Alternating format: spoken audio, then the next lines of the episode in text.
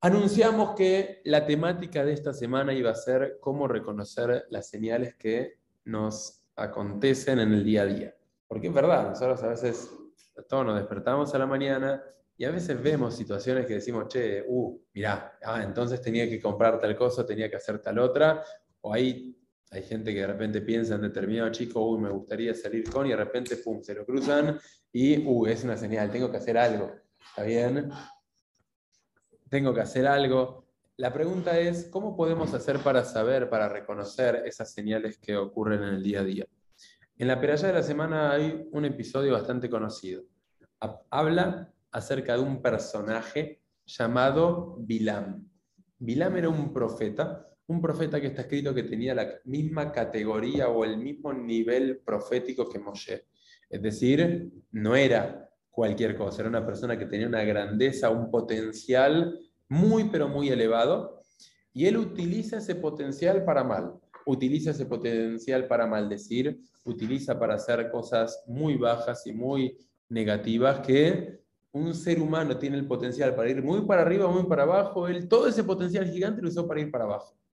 De hecho, vienen y lo contratan, lo contrata el pueblo de Moab para maldecir al pueblo judío que el pueblo de Moab estaba ahí preocupado porque los judíos se estaban acercando a la tierra de Israel y ellos no querían tener contacto con ellos, entonces contratan a este brujo, a este profeta, a este hechicero. Hay diferentes nombres que le pone la Torá sobre este Bilam.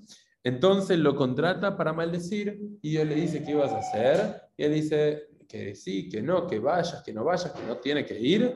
Y cuando vienen a buscarlo dicen, dice, queremos contratarte para maldecir. dice, si me dan toda una casa llena de oro, tal vez voy a maldecir al pueblo judío. O sea, él tenía una ambición, encima que una ambición que lo motivaba y lo llevaba a hacer cosas que eran negativas.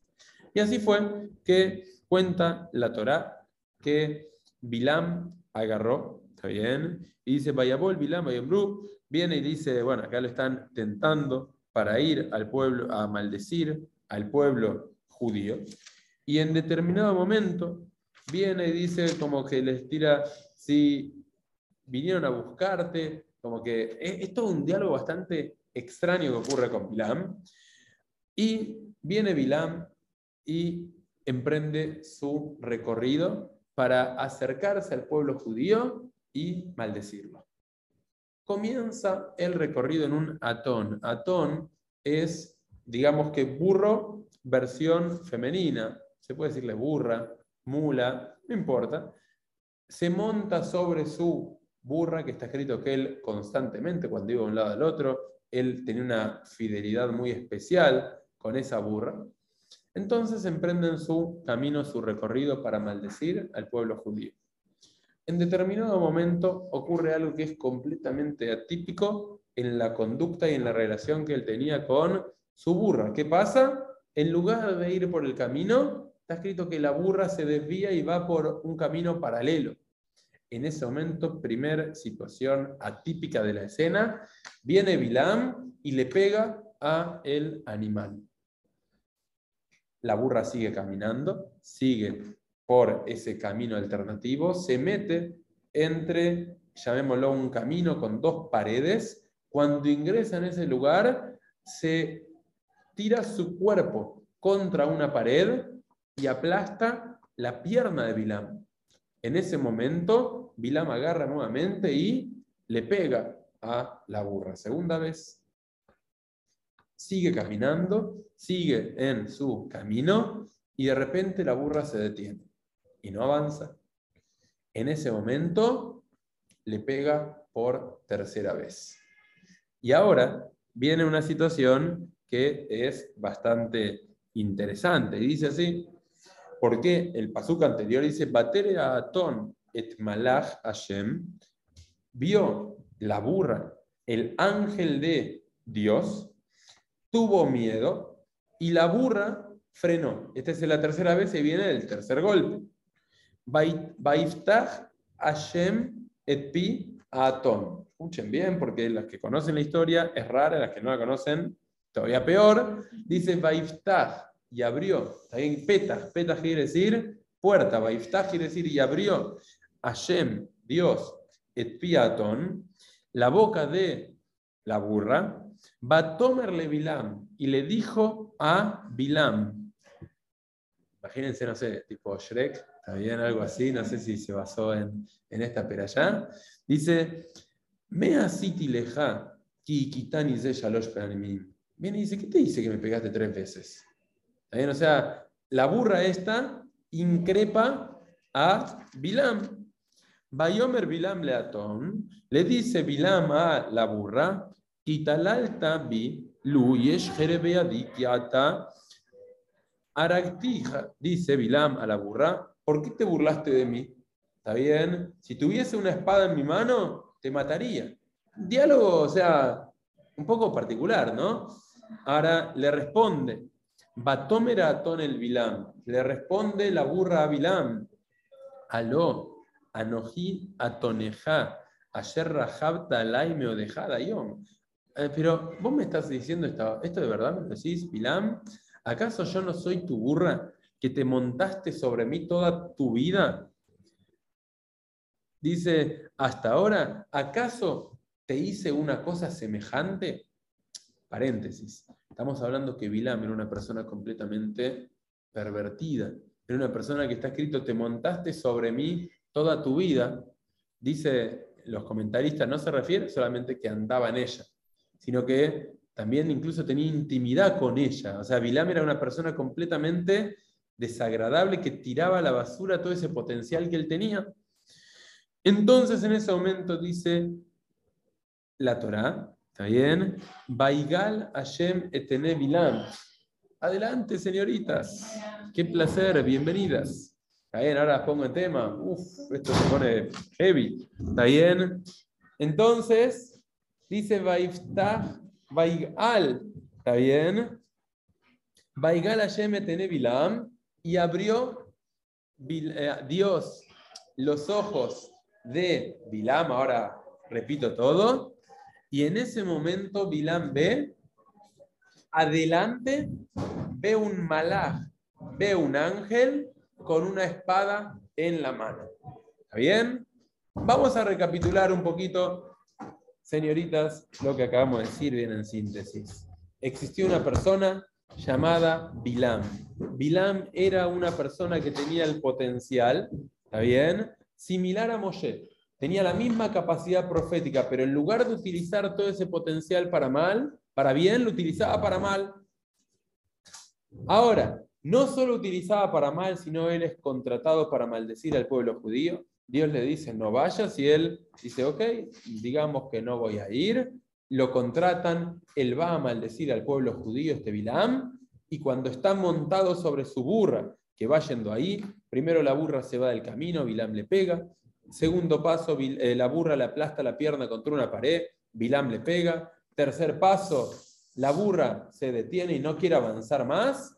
Y en ese momento Bilam le vuelve a pegar y en ese momento ocurre un milagro fuera de la naturaleza, algo que nunca había ocurrido ni nunca volvió a ocurrir hasta, como dijimos, la película Shrek, en el cual Dios le abre la boca a la burra y la burra le empieza a hablar y dice, no entiendo, ¿qué me estás haciendo? ¿Por qué me pegás? Y dice, Bilam le contesta, vos me estás faltando el respeto, ¿cómo te detenés así en la mitad? ¿Qué está pasando? Y dice, ¿acaso toda mi vida te servía a vos? ¿Toda la vida te montaste sobre mí? Siempre fui fiel a vos. ¿No te das cuenta que algo está pasando? Y en ese momento viene Dios y abre los ojos de Bilam y le permite ver lo que la burra sí estaba viendo. O sea, Bilam era una persona que tenía un potencial tan pero tan grande, pero había caído tan pero tan bajo que hasta la burra tenía un nivel superior a él. Y en ese momento Bilán ve adelante, ve un malaj. ¿Qué es un malaj? Un ángel. ¿Está bien? Ve un ángel que tenía una espada muy grande esperando a que Bilán con la burra se aproximen para matarlo a Bilán. Y por eso la burra se había detenido. ¿Se entendió hasta acá la historia? ¿Está bien? Bien específica lo que estaba pasando. Ahora, varios puntos que vamos a analizar y vamos a hablar de las señales, como dijimos. En primer lugar, ¿está bien? En primer lugar, nosotros tenemos acá una persona, que es una persona de una gran grandeza, ¿está bien? O que tenía un potencial enorme, que ve situaciones atípicas. La burra siempre andaba, siempre iba adelante, siempre avanzaba. Siempre se comportaba como tenía que comportarse. Y de repente, raro, una vez frena, dos veces frena, tres veces frena, o sea, no era algo normal, no era algo común.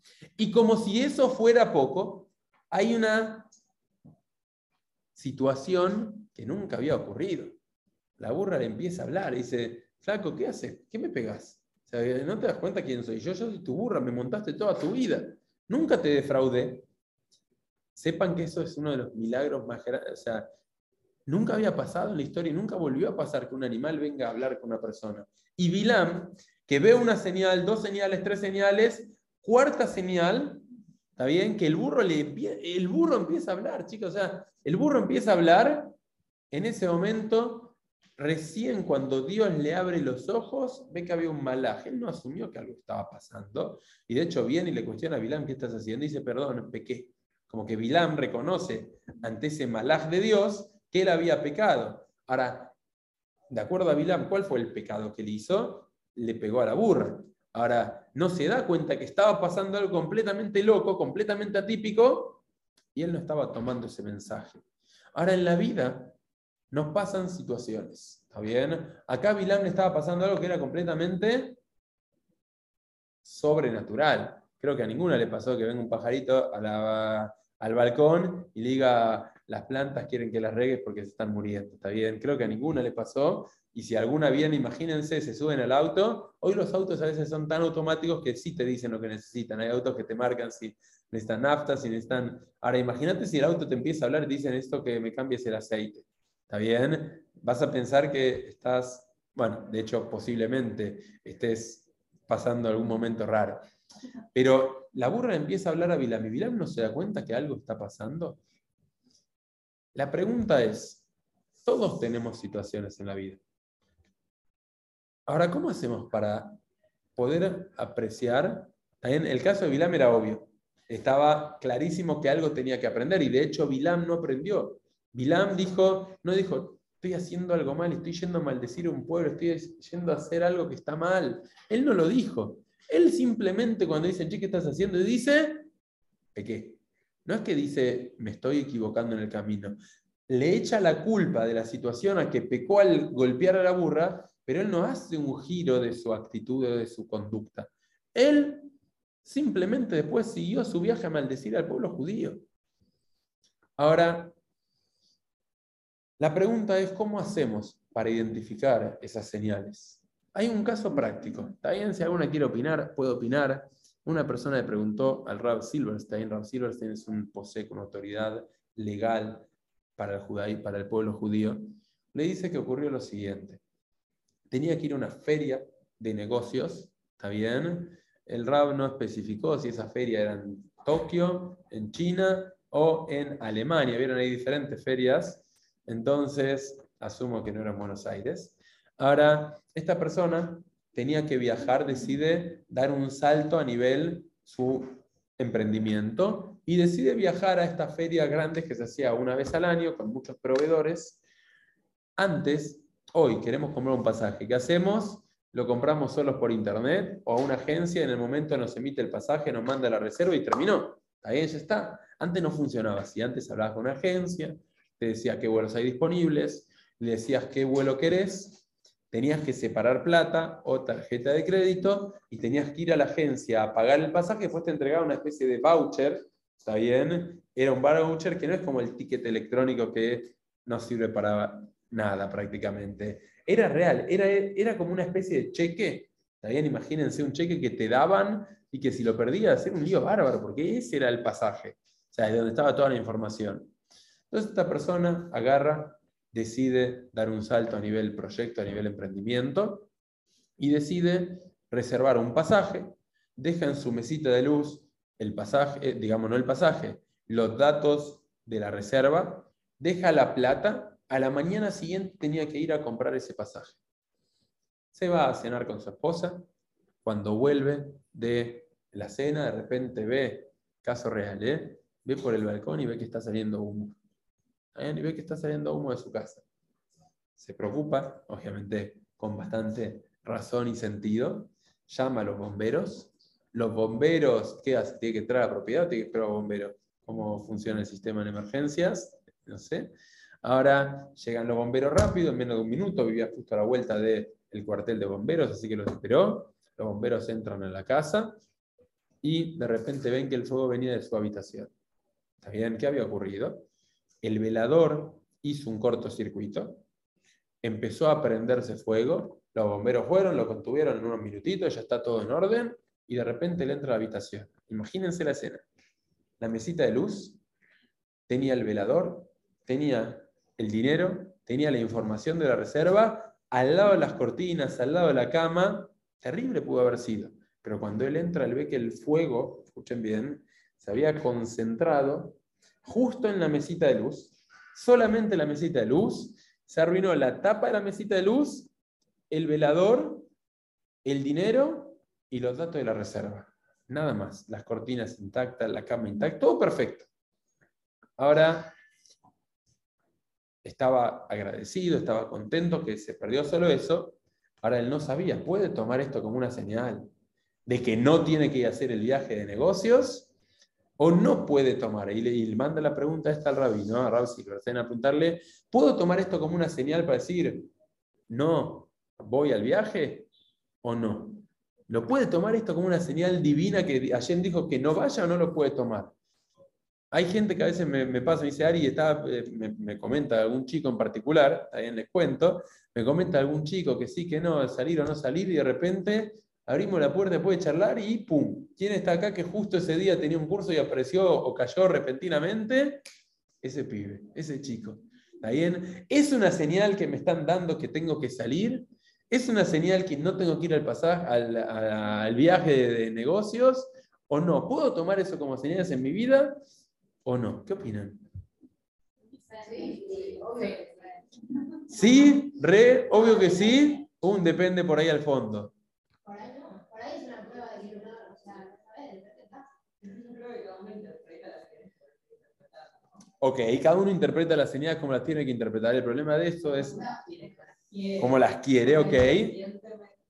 Inconscientemente, como que vos querés algo y si pasa algo, lo interpretas como una señal de que tengo que hacer Ok, ahora la pregunta es qué puedo o qué debería hacer. Ejemplo, está escrito en la Torah una mitzvah de la Torah literal, ¿está Que es, no puedo creer en señales. ¿Qué quiere decir no puedo creer en señales? Que si yo creo en algo, como que, uy, Dios me dijo que tengo que hacer tal cosa, entonces puede llegar a ser idolatría. La pregunta es qué sí puedo creer y qué no puedo creer. ¿Está bien? Hay una historia que trae el Talmud y es la siguiente. Vamos a volver a Bilam, ¿eh? vamos a volver y vamos a contar muchas historias hoy. Cuentan que había un sabio, que todas escucharon hablar, que se llama Rabí Akiva. Rabí Akiva fue uno de los principales jajamín, principales sabios que tuvo el pueblo judío. Cuentan que Rabí Akiva se fue de viaje y tenía que pasar la noche en una ciudad. Entonces él iba en ese viaje, él llevaba una vela, bien? Llevaba un burro sobre el cual se desplazaba y llevaba una gallina. ¿Está bien? La gallina aparentemente era tipo un despertador. Llevabas el reloj despertador, llevaba un gallo, una gallina que hacía ruido con el amanecer. Entonces va a la ciudad, necesitaba pasar la noche en la ciudad, va a varios lugares, golpea puerta por puerta y nadie lo aceptó para dormir con ellos. ¿Qué dice Rabí aquí ante esta situación? Dice, todo es para bien. Todo es para bien, entonces se va al bosque, en las, en las afueras de la ciudad, y se acuesta a dormir en el bosque. Se pone a estudiar de libros o pergaminos que él tenía en ese momento y de repente viene un viento y apaga la vela. Viene Rabbi Akiva y dice, todo es para bien. No tengo que estudiar. Pasa un ratito más y de repente escucha ruidos, aparece un león, así dice el Talmud, aparece un león y se come al burro. Dice Rabbi Akiva, todo es para bien. Pasa un ratito más, viene un gato, no sé qué tipo de gato, pero dice el Talmud, viene un gato y se come a la gallina. Dice Rabbi Akiva, todo es para bien. Se acuesta a dormir, no tenía ni el burro, no tenía gallina, no había vela, estaba en el bosque, se acostó a dormir. Durante la noche ve que hay mucho ruido, hay gritos, hay fuego, hay una situación muy rara en la ciudad y a la mañana siguiente él se acerca y se entera qué pasó. Durante la noche pasaron maleantes, pasó una pandilla, pasó gente no buena, y lo que hicieron fue mataron, violaron, secuestraron y destruyeron la ciudad. En ese momento, dice el Talmud, que de ahí se aprende este concepto que Rabí Akiva tenía como lema en su vida, todo lo que Hashem hace es para bien. Si él se hubiese quedado en la ciudad, hubiese sido una víctima más. Si él hubiese tenido la luz, cuando esta gente estaba saqueando el lugar, ve el bosque, ve la luz, lo hubiese ido a buscar. Si hubiese estado el burro o la gallina, hubiesen escuchado el ruido de los animales, hubiesen ido a buscarlo.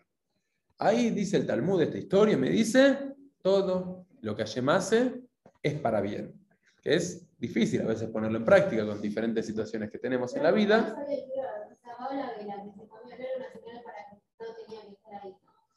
Ok. La pregunta, a ver, con el diario del lunes de la historia de esta de Rabia Akiva, podemos entender que todo era para bien. Ahora la pregunta, ok, pero Rabia Akiva, ¿qué dijo en el momento? Todo es para bien. Ahora la pregunta es otra, Flor, más profundo. Digo, entiendo que no te hayan dejado quedarte en la ciudad y digas, todo es para bien. Entiendo que se hayan comido a tu burro o a tu gallina y digas, todo es para bien. Pero la vela que se apaga, ¿por qué no la vuelve a prender?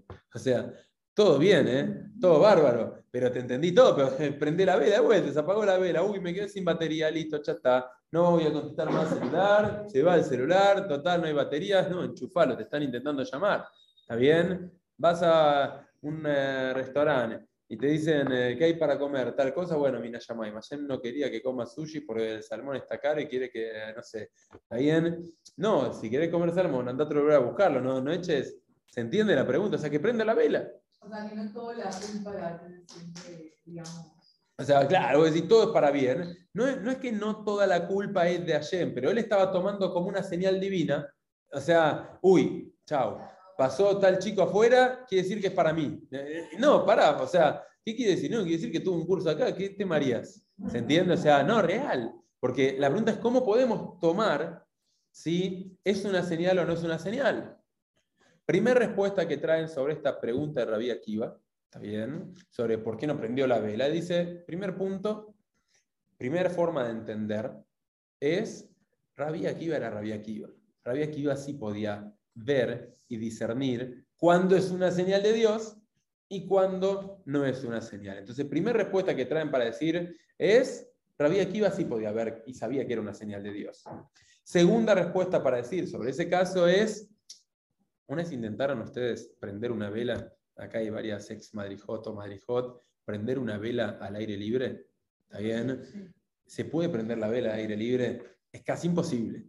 Por ende, asumimos que si Rabbi Akiva llevaba una vela en el viaje, no era una vela que él traía, era una vela con una especie de farol o un lugar que está preparado para llevar eso encendido en un viaje.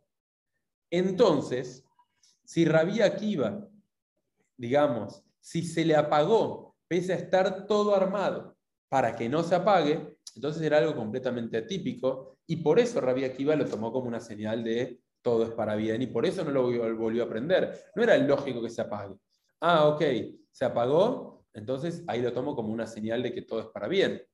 A mí me pasó una vez en el año, ya él no estaba, yo estaba casado hace, no me acuerdo si era el año que me casé, un año después o algo así habíamos organizado un primer Shabbatón, una cena de Shabbat, con chicos de último año de orto. ¿Está bien?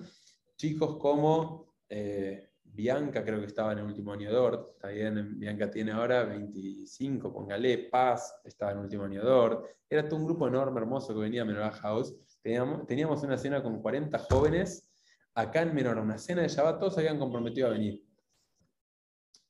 Eran las 2 del mediodía, las 2 de la tarde, y de repente apagón en parte de la ciudad de Buenos Aires. Menorá no había luz. Está bien. Menorá no había luz. Y me dicen, bueno, me dicen, hay que cancelar. Ari, me avisan de acá, hay que cancelarlo porque no tenemos luz. No creemos que vaya a haber luz a la noche. Tenemos que cancelar. Y yo digo, no quiero cancelar. Ahora veo en casa sí había luz. Y digo, bueno, de última lo llevo a todos a casa. Estaba recién casado, todavía Jay no me decía que no, no, mentira, con alegría Jay. Entonces, que sí, que no. Al final la conclusión no, pero mucha gente, Conclusión, vinieron todos a casa. ¿Está bien? Ahora, uno podría haber tomado la señal, bueno, Hashem quiere que no lo haga, ya está, no tiene que ser. Ahora, ok, o quiere que lo haga en casa. Ahora, en la práctica, podemos entender la situación de Rabí Akiva. Bueno, él tomó como señal divina lo que le pasó. Rabí Akiva sí puede ver que es una señal divina y que no. ¿Está bien? Ahora, otra cosa es algo tan súper, hiper, archi, fuera de la lógica, fuera de lo común, como es que se apaga una vela en un contexto que no debería apagarse, eso sí se podría llegar a tomar como señal. O sea, llevándolo al caso del pasaje, del pasaje que él iba a tener de, para viajar para la feria, si quería tomarlo como una señal, el rabino que lo, que lo recibió y le dijo fue, mira, es tan raro, tan atípico que se prenda tanto fuego en tu mesita de luz y no haya tomado nada alrededor, que si querés tomar eso como una señal de que no tenés que ir a ese viaje, podrías tomarlo como una señal. Ahora nosotros en el día a día, esas cosas tan alocadas o tan extremas o tan raras, no es que nos pasan. Ahora, lo que tenemos que entender es que la vida no es que nosotros podemos tomar, bueno, esto es una señal de Hashem, ese chico es para mí, ¿está bien? Lo que tenemos que, acá en el chat comentan, Hashem quiere buscar el esfuerzo, ok, si no hay mensajes mágicos en el día a día, no hay, ¿está bien? No existe eso, bueno, Hashem me está hablando. Sí, uno puede ver a Hashem en todo, puede ver a Dios en cada paso, pero a veces en el momento no es tan fácil. A veces hay que ver para atrás y, ah, ahora entendí por qué me pasó tal situación, y a veces nunca lo logramos aprender. Pero por eso no entiendo, o sea, ponle, hace un mes, no, bueno, cuando era manos al principio, ahora estaba yendo, y de repente el güey se, no sé, pasó, se rompió, me hacía subir la autopista por la autopista, subir la autopista, y dije, bueno, es una señal de que no tengo que ir porque va a pasar algo, o de que me tengo que esforzar para ir y hacer el esfuerzo para hacer algo lindo. Y en ese momento, ¿qué, qué decís? O sea, Excelente. ¿De que no voy o de que me esfuerzo más? Excelente, está bien. Ahora, si uno piensa, ¿qué es lo que habría que tomar en ese momento? Humildemente, si güey se vuelve loco, se vuelve loco. A veces uno también agarra mal la salida, ¿viste? Le, le echa la culpa a Waze, pero es otro capítulo. Ahora, en la práctica, lo que yo tengo que saber es que la vida es un conjunto de eventos, de situaciones, que las situaciones esas, salvo raros casos que ahora vamos a hablar, son situaciones neutras. Si yo quiero tomar mensajes del día a día que van a hacer que yo sea una mejor persona, que van a hacer que yo me supere, van a hacer que yo aporte, que yo haga y sacar en definitiva una mejor versión de mí, ese mensaje sí lo voy a poder tomar. Un día yo digo, che, la verdad que estoy cansada hoy, no quiero ir al Shiur. De repente llega el mensajito, eh, chicas, las espero en el Shiur, tema especial que sí que... Uh, bueno, está bien, vamos a tomarlo. Ahora, si yo voy a tomar situaciones de la vida como oportunidades para crecer y mejorar, entonces estoy tomando como corresponde, aprovechando ese tren que pasó en mi vida para subirme y lograr acercarme al objetivo para el cual vengo a este mundo, que es superarme todos los días y hacer del mundo un lugar mejor, conectarme con la espiritualidad, que eso hago por medio de las acciones que tengo oportunidad de hacer. Ahora, ¿cuál es el problema? El problema es que a veces no lo hacemos. Las señales que tuvo Vilán fueron bastante más evidentes, o sea, el burro que era, no, era normal, primero se desvía, después lo aplasta, después se frena. Ahora, y no solo eso, cuarto y frutilla del postre, el burro le empieza a hablar y cuando el ángel de Hashem este ser espiritual se le presenta, él dice, pequé, la verdad. Ahora, el pequé quiere decir, le pegué, no tendría que haberle pegado. Pero él no dijo, estoy haciendo algo malo. Él tenía la posibilidad de aprovechar esa situación, esa señal que en el caso de él fue completamente evidente, para sacar una mejor versión de sí mismo y corregir el curso que estaba tomando en su vida y él solamente se quedó con, eh, pequé. Flaco, estás haciendo algo mal. Date cuenta que estás equivocado. Amigo, ¿qué estás haciendo? Pequé, punto, pequé. Y después, ¿qué hizo él? Agarró y dejó de pegarle y siguió caminando, siguió andando para maldecir al pueblo de Israel. Hay una historia, ¿está bien? En el año 1967 ocurre una guerra en Israel. ¿Saben qué guerra fue?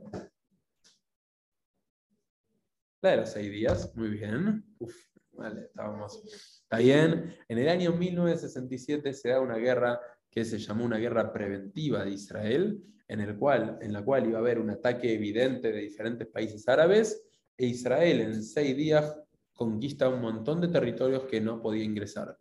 Uno de ellos es la ciudad vieja de Jerusalén y el Kotel Amaraví. Cuando los Hayalim, todo ese sector pertenecía a Jordania. ¿Está bien? ¿Cuándo es que habían expulsado a los judíos de ese lugar? En la guerra de independencia, o sea, prácticamente 20 años atrás, durante 20 años en el cual la gente no podía ingresar a la ciudad vieja y al cótel. Creo que todos conocemos, todos tuvimos el mérito de poder estar en el cótel, o casi todos, estuvimos ahí y no se podía entrar. Entonces cuentan que cuando los paracaidistas, que eran parte de los que pudieron ingresar primero a la ciudad vieja, en ese momento, por altavoz, o sea, por el radio interno, dicen, eh, Iratica Belladeino, la ciudad vieja está en nuestras manos. Imagínense esos Hayalim entrando al Cote la Maravilla. Imagínense, uno ve, no sé si vieron videitos en algún momento, busquen Guerra de los Seis Días y van a ver esos videos de ese registro. Yo cada vez que los veo me pongo a llorar, me emociono, son espectaculares. Y de repente cuentan este batallón que había logrado ingresar. Habían sobrevivido gran parte de los soldados, porque muchos también murieron en esas incursiones cuentan que había un grupo de soldados que eran amigos, que compartían hace mucho tiempo todos juntos. Había algunos soldados religiosos, llamémoslo, y había uno en particular que era agnóstico. Y que de hecho siempre las charlas entre ellos era la importancia de la espiritualidad y el otro no le importaba nada, que sí que no, y de repente llegan estos tres, cuatro soldados juntos al cótel y se ponen a llorar todos.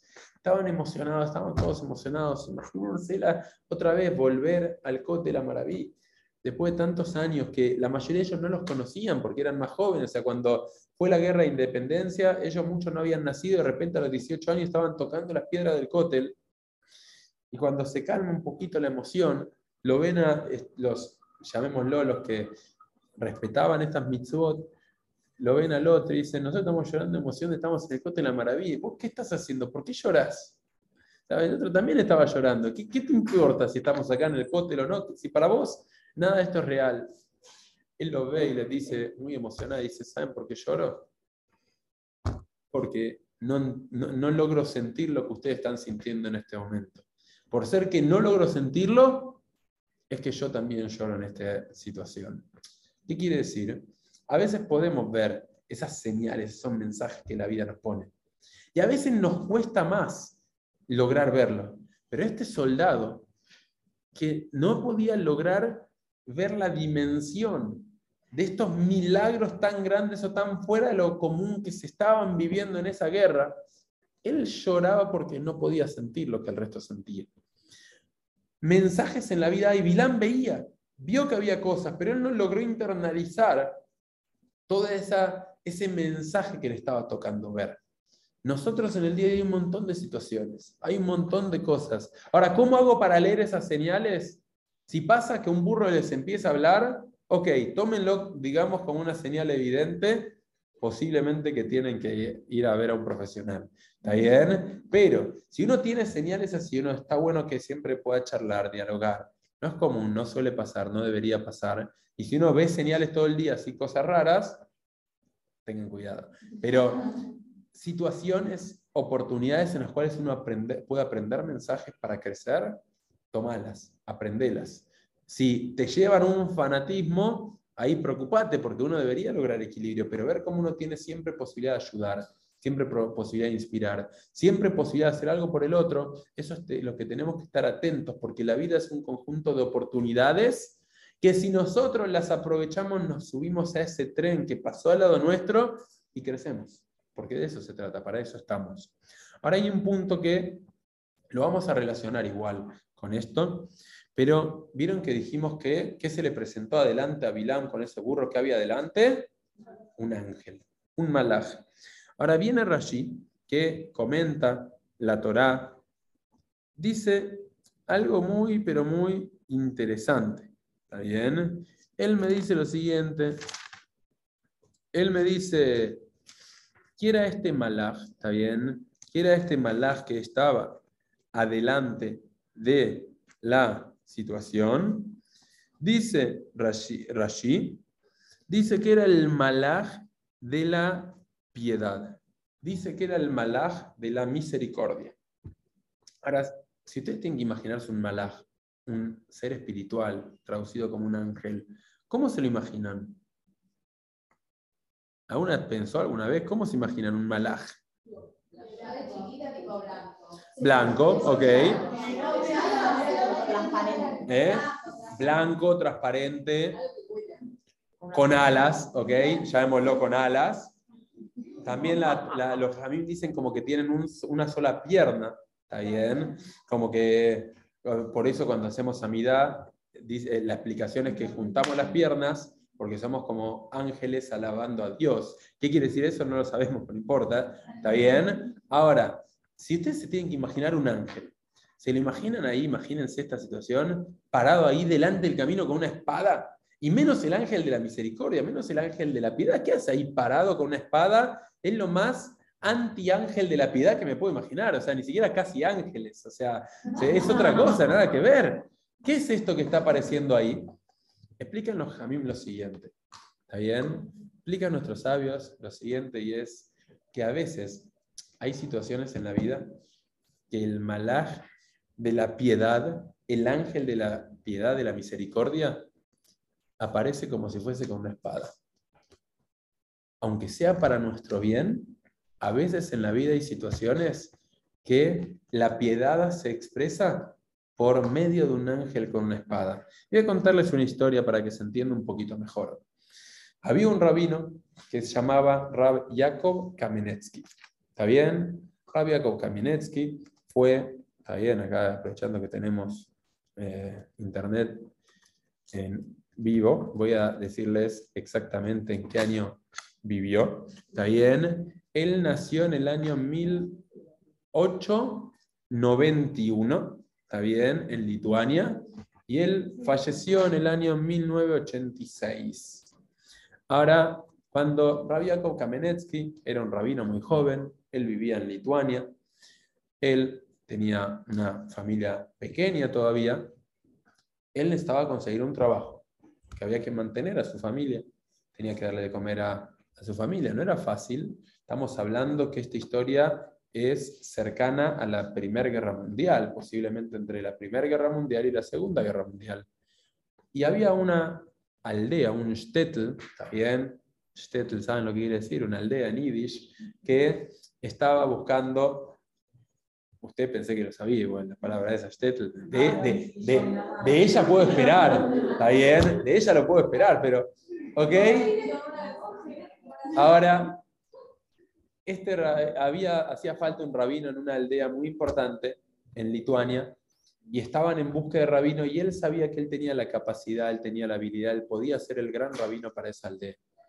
Entonces él aplicó, está bien, él aplicó y tuvo una serie de entrevistas donde estaba él y otra persona más aplicando. Y él sabía, con mucha humildad, pero que él tenía más Torah, más capacidad de transmisión, tenía todo, era la persona indicada para ese puesto en la última entrevista, se resienta con la gente y charlan y le dicen que queríamos agradecerle por haber aplicado, pero finalmente vamos a optar por el otro candidato.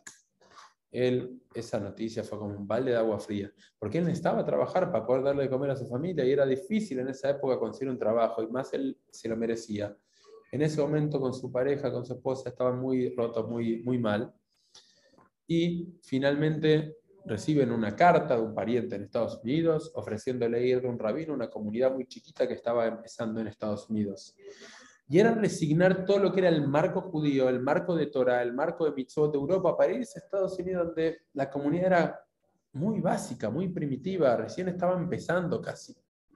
Pero él estaba de tener un trabajo para darle de comer a su familia, entonces acepta ese puesto, se va a América, se va a Estados Unidos y comienza como rabino de esa comunidad chiquita, creo que era en Chicago, después de ahí va a ser rab en una yeshiva muy importante, creo que se llamaba Torah Badat, y finalmente él es parte del constructor de gran parte de la comunidad en los Estados Unidos. Los principales rabinos, de hecho, el, uno, de los, uno, de los, principales o el principal rabino actual en los Estados Unidos se llama Rab Shmuel Kamenetz, que es su hijo.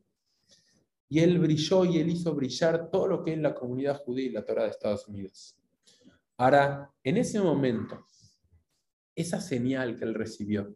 ¿Está bien? Es difícil, no saquen todo literal. Si alguien tiene dudas en la vida, ya la conclusión de esto es que las señales están en la vida, pero son oportunidades para crecer y mejorar. No hay cosas mágicas o milagrosas. Ahora, en ese momento, imagínense cómo se sintió él cuando fue rechazado en ese trabajo. Mal, roto. Ahora, si vemos para atrás desde nuestro punto de vista, gracias a eso, él y su familia salvaron su vida. El Shtetl desapareció durante la Shoah. Desapareció todo. Y gracias a que ese momento fue tan difícil, él pudo brillar y hacer brillar a tanta gente en los Estados Unidos. Ese es un ejemplo, ese malaj, de ese ángel, de ese mensaje de piedad. Ah, pero fue completamente difícil para él en su vida. Como ese ángel que la Torah lo, lo visualiza como el ángel de la piedad, es un concepto que nos está transmitiendo a veces en la vida y situaciones donde no son tan fáciles donde parece una espada, pero en el fondo es una situación de piedad y de misericordia que nos permite crecer y superarnos. Y eso pasa también en la vida. A veces hay situaciones difíciles que a veces nos quieren hacer bajar los brazos, pero si entendemos que la vida es una oportunidad para superar y para crecer, entonces no vamos a bajar los brazos y vamos a aprovechar esa dificultad para tomarlo como una oportunidad para sacar también una mejor versión de nosotros en ese momento. ¿Se entendió la idea? Muy bien.